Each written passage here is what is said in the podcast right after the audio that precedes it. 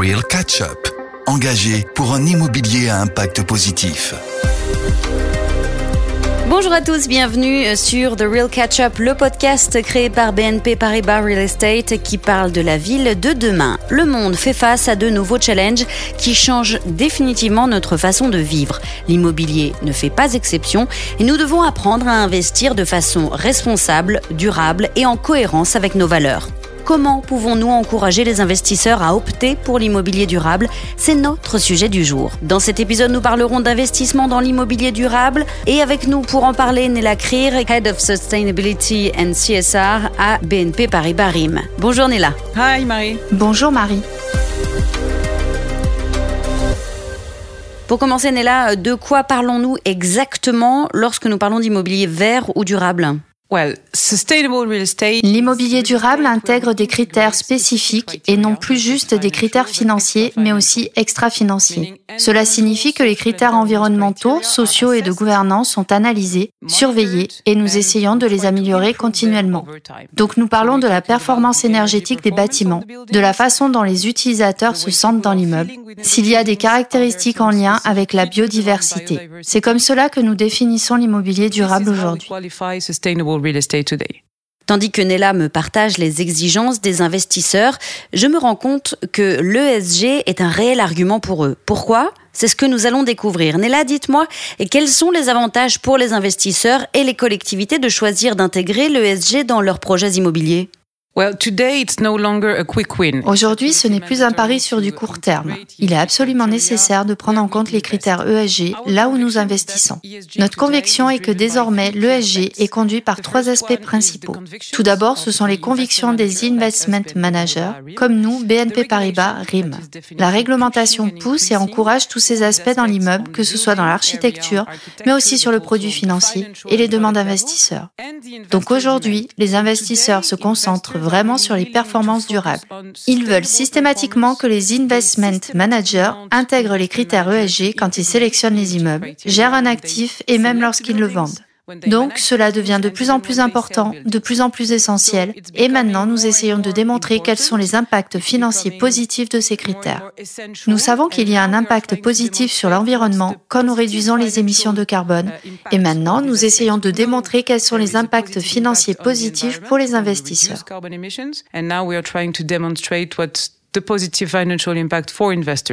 Donc ce que vous me dites, c'est que désormais, les investisseurs n'intègrent plus les critères ESG parce qu'ils y sont obligés par les réglementations, mais aussi parce qu'ils ont conscience de ce qui se passe dans notre monde tout à fait, et de plus en plus.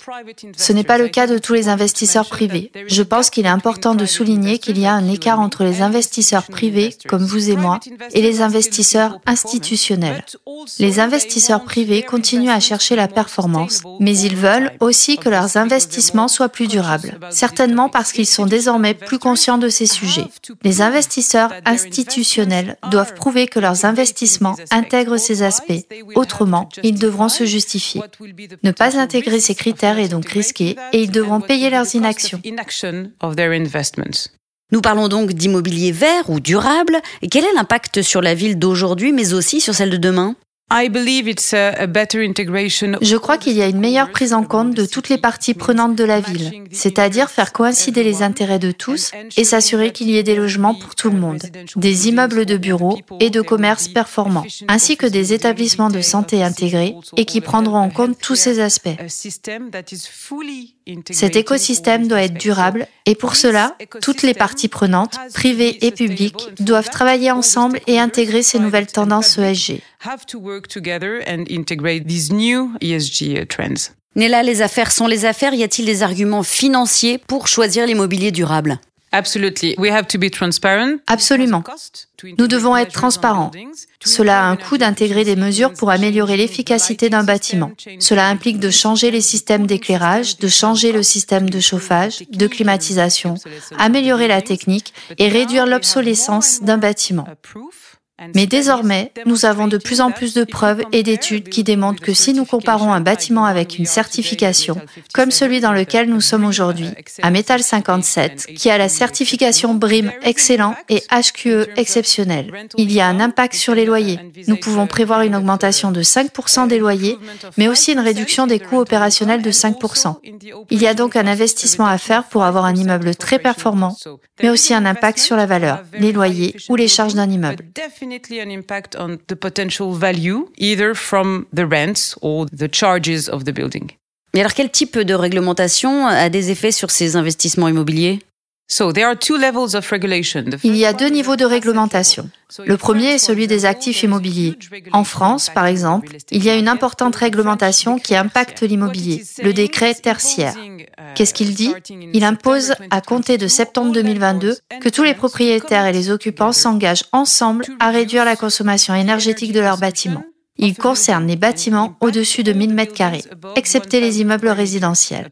Cela signifie que nous devons investir dans les CAPEX en tant qu'investment manager, afin de modifier avec les occupants la classification, le système de chauffage, la climatisation, la technicité d'un bâtiment. Nous devons nous engager à réduire la consommation d'énergie. Ce qui signifie que désormais, lorsque nous acquérons un bâtiment, nous devons vérifier ces critères et nous pouvons faire face à certains cas où nous n'achèterons plus certains bâtiments s'ils ne sont pas en accord avec cette réglementation. Et c'est la même chose lorsque nous vendons un bâtiment. Nous pouvons être challengés par les futurs acheteurs sur la performance de l'immeuble en regard de cette régulation. Elle impacte donc vraiment la façon dont nous investissons dans l'immobilier en France. Puis il y a un second niveau de réglementation qui concerne les fonds immobiliers. De plus en plus de réglementations sont faites pour réduire le greenwashing, pour permettre aux investisseurs de comparer un produit financier ou un produit immobilier à un autre. Est-ce qu'un fonds est green, ESG Il y a eu tellement de greenwashing que maintenant la réglementation de l'Union européenne pousse à plus de transparence.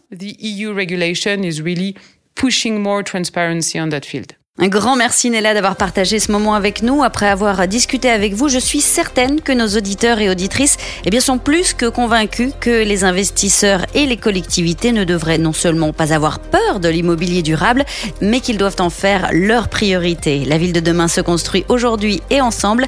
Restez connectés pour le prochain épisode de Real Catch Up. Real Catch Up. Engagé pour un immobilier à impact positif.